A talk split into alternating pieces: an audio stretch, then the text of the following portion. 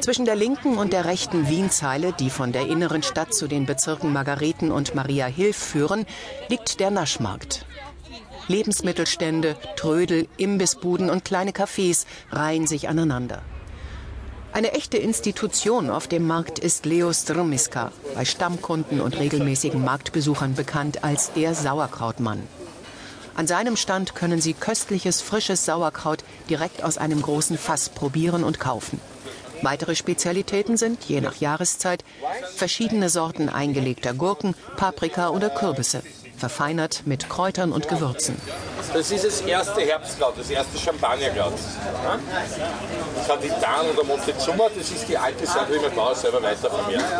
Oh gut, ganz, ja, ja, Seit über 60 Jahren betreibt die Familie den Stand.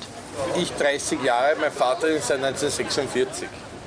Wir fragen den Sauerkrautmann nach seinem Lieblingsessen. Also, gegen meine Mutter war eine sehr gute Köchin. Ne? und ich esse fast alles. Wenn es ein eingebrannte Erdäpfel mit Salzgurke, Lorbeerblattl und Nacker drinnen ist, ich genauso gern wie äh, ein Zwiebelrostbraten oder ein altbrünner Rahmrindsbraten. Ne? Kennen Sie den? Na? Äh, also weiße Scherzel sind mit Speck gespickt.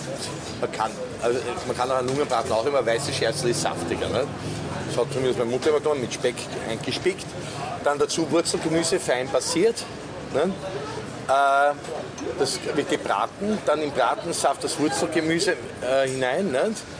und das Ganze mit Schlagwurst gebunden. Und dazu gibt es Serviettenknödel und ähm, Preiselbeeren und Birnenhälften.